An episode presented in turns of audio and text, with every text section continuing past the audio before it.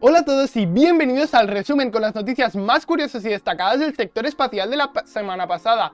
Semana en la que hemos tenido una novedad espectacular de SpaceX y es que participará en el programa Polaris, un programa que llevará a los humanos más lejos que cualquier otro humano ha llegado antes, excepto las misiones Apolo, pero también tiene una relación con el programa Starship. ¿Quieres verlo? ¡Acompáñanos! Esta semana en la sección de tráfico espacial hemos tenido tres lanzamientos, dos de ellos hacia la Estación Espacial Internacional muy parecidos, uno de NASA y uno de Roscosmos para llevar suministros a la ISS, pero el primero de todos ha sido uno indio. El 14 de febrero a las 12 y 29 de la madrugada en tiempo universal, la Agencia India de Investigación Espacial ISRO lanzó un cohete PSLV en su configuración XL, contando con seis propulsores laterales desde el Centro Espacial Satish Dhawan en la India. La misión consistía en entregar el satélite de observación EOS-04, además de otros dos pequeños satélites de universidades a la órbita terrestre, algo que fue conseguido exitosamente. Se espera que ISRO retome su cadencia de lanzamientos tras un fallo en su cohete GSLV en febrero del 2021, el año pasado, además del duro golpe por la situación sanitaria del país. Al día siguiente, el 15 de febrero, a las 4 y 25 de la madrugada en tiempo universal, Roscosmos lanzó un cohete Soyuz 2-1A con el carguero Progress MS-19 en una misión para reabastecer la Estación Espacial Internacional, con alrededor de 2 toneladas y media de carga útil. El lanzamiento se llevó a cabo desde el histórico cosmódromo de Baikonur, en Kazajistán. Y finalmente la NASA también hizo lo que Rusia había hecho el día 15, pero ella lo hizo el día 19 a las 5 y 40 de la tarde con otro cohete Antares con un carguero hacia la Estación Espacial Internacional. En esta ocasión se trataba de la cápsula Cygnus CRS-17 de Northrop Grumman construida por Thales Alenia, que despegó desde la plataforma 0A del centro de vuelo de Wallops en Virginia, Estados Unidos, y que contaba con una carga útil de experimentos y suministros de 3.700 kilogramos. En los próximos eventos, SpaceX lanzará más Starlinks el 25 de febrero en un Falcon 9 desde California, el mismo día que un Chang'e 4C lanzará un satélite desde Yuquan, en China. También un Chang'e 8 en la variante que solo tiene propulsor central se lanzará el 27 de febrero desde Wenchang, al sur del país asiático, y también el mismo día lo hará un Electron de Rocket Lab desde Nueva Zelanda, desde el Centro Espacial más bonito de todos. Recuerda que para más información sobre cada lanzamiento debes visitar fronteraespacial.com diagonal bitácora y si lo que quieres es no perderte los lanzamientos que hemos mencionado anteriormente, entra en fronteraespacial.com diagonal calendario. Y ahora vamos a ver todas las novedades que nos llegan desde Starbase, aunque esta semana, a diferencia de la anterior, ha estado más tranquila. Tras la presentación de Elon Musk en Boca Chica, la Ship 20 ha sido retirada del Booster 4, mediante Mecacila, el pasado 14 de febrero. Ese mismo día vinieron malas noticias, y es que se confirmó que la FAA, la Administración Federal de Aviación de Estados Unidos, ha retrasado una vez más la decisión de la revisión ambiental en Boca Chica, del 28 de febrero al 28 de marzo como fecha límite. En otras noticias, el 16 y 17 de febrero se realizaron en la Starbase pruebas de presurización criogénica con la Starship S-20. En la primera parece haber sido utilizado un disco de ruptura, según se logró ver en la forma que se liberó la presión lentamente al final, por lo que quizás están probando a este vehículo de forma más rigurosa. El Super Heavy Booster 4 también tuvo una prueba criogénica el 18 de febrero. Y en el futuro de las Starships, la S-22 comenzó a recibir sus alerones traseros el pasado 19 de febrero mientras se vieron partes de la S-25. Y este es el panorama de los vehículos Starship en la infografía realizada por Brendan Lewis. Recuerda que en fronteraespacial.com diagonal Starship encontrarás toda la información y detalles sobre el programa insignia de SpaceX, además de información de los prototipos pasados, presentes y futuros. Y ahora vamos a ver las noticias espaciales de esta semana. Después de todo el drama, resulta que la segunda etapa de un Falcon 9, que se hizo famosa porque iba a chocar contra la Luna, fue una identificación equivocada. Resulta que no se trata de una misión de SpaceX del año 2015, sino de la misión Chang'e 5 T1 que China lanzó en el año 2014, por lo que realmente será un objeto de un cohete chino, en concreto de un Chang'e 3C, el que se choque contra la Luna el próximo 4 de marzo. Parece que pronto tendremos noticias del proyecto europeo CEMIS por parte de Ariane Group, con actualizaciones sobre encendidos estáticos del motor Prometheus e incluso pruebas de vuelo cortas de este prototipo reutilizable. Virgin Galactic y Rocket Lab parece haberse puesto de acuerdo, ya que han anunciado sus rebrandings o cambio de imagen corporativa la misma semana, tan solo con un día de diferencia. Lockheed Martin anunció que ha decidido rescindir un acuerdo de 4.400 millones de dólares para adquirir la empresa Aerojet Rocketdyne.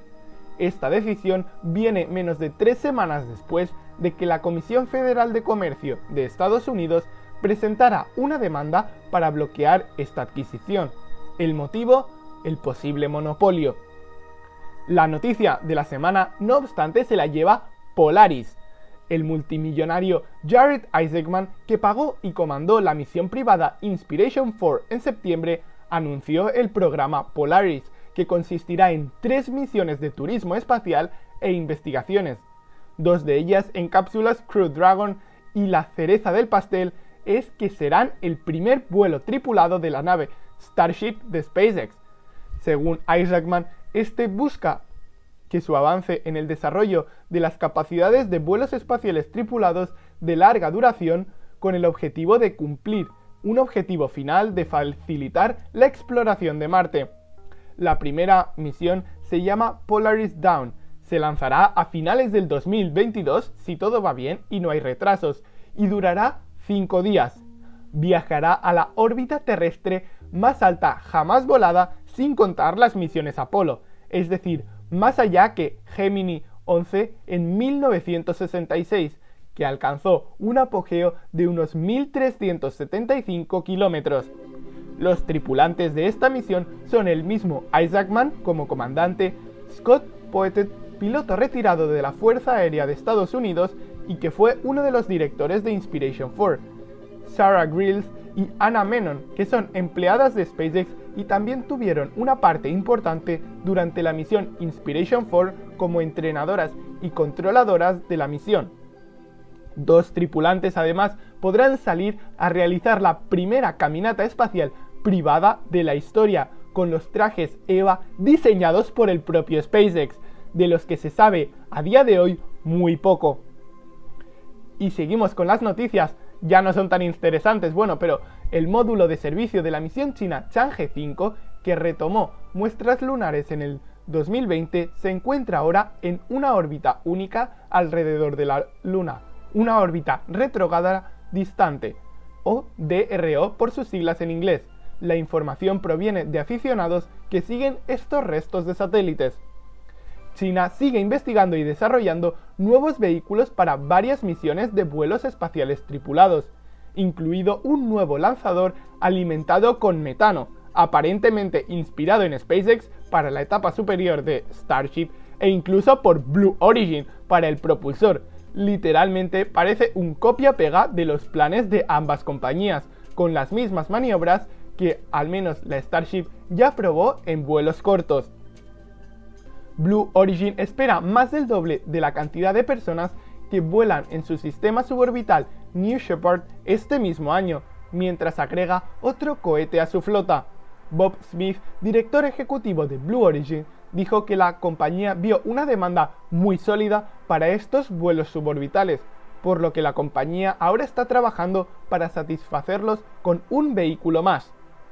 Los escombros de la prueba antisatélite rusa de 2021 dejan varios días con muchos conjuntos de aproximaciones orbitales en orden de decenas de miles diarias. A finales de febrero e inicios de marzo, así como a inicios de abril, se prevén conjuntos de más de 25.000 aproximaciones a menos de 10 kilómetros en solo un día. Estos satélites, la mayoría en órbita heliosíncrona, son predominantemente CubeSats, por lo que el riesgo de colisiones no es tan grande, aunque el seguimiento podría interferir en detectar otras colisiones peligrosas. En la sección de estaciones espaciales, el astronauta chino Zhai Zigan es el comandante de la Estación Espacial China, de la cual no nos llegan novedades. De donde nos llegan novedades es desde la ISS, donde su comandante es el cosmonauta ruso Anton Skaparlov. El 17 de febrero, a las 7 y 3 de la mañana en tiempo universal, el carguero ruso Progress MS-19 llegó a la Estación Espacial Internacional y se acopló exitosamente al módulo Poisk, después de poco más de dos días de viaje desde el cosmódromo de Baikonur. Se espera que permanezca ahí todo un año, dejando ese puerto en febrero del año 2023. En los próximos eventos, el próximo 22 de febrero nos encontramos con la llegada de la cápsula Cygnus en su misión CRS-17, mientras que el 26 de febrero se espera una corrección orbital más para la ISS. En la sección de clima espacial, esta semana tuvimos dos pequeñas llamaradas solares de clase M1.05 y M1.32, el pasado 14 y 15 de febrero respectivamente, y que probablemente fueron las causantes de una leve tormenta geomagnética de nivel G1 el pasado 19 de febrero. Pero algo totalmente destacable es una increíble erupción solar que hubo en el extremo noreste del Sol. Por suerte no estuvo dirigida hacia la Tierra. Esta fácilmente pudo haber excedido la clase X, y lo curioso es que la región donde se originó fue la que causó la pérdida de 40 satélites Starlink la semana pasada. En las reentradas, esta semana tuvimos un único satélite Starlink y la etapa superior del cohete Soyuz que lanzó el carguero Progress MS-19 que hemos mencionado previamente.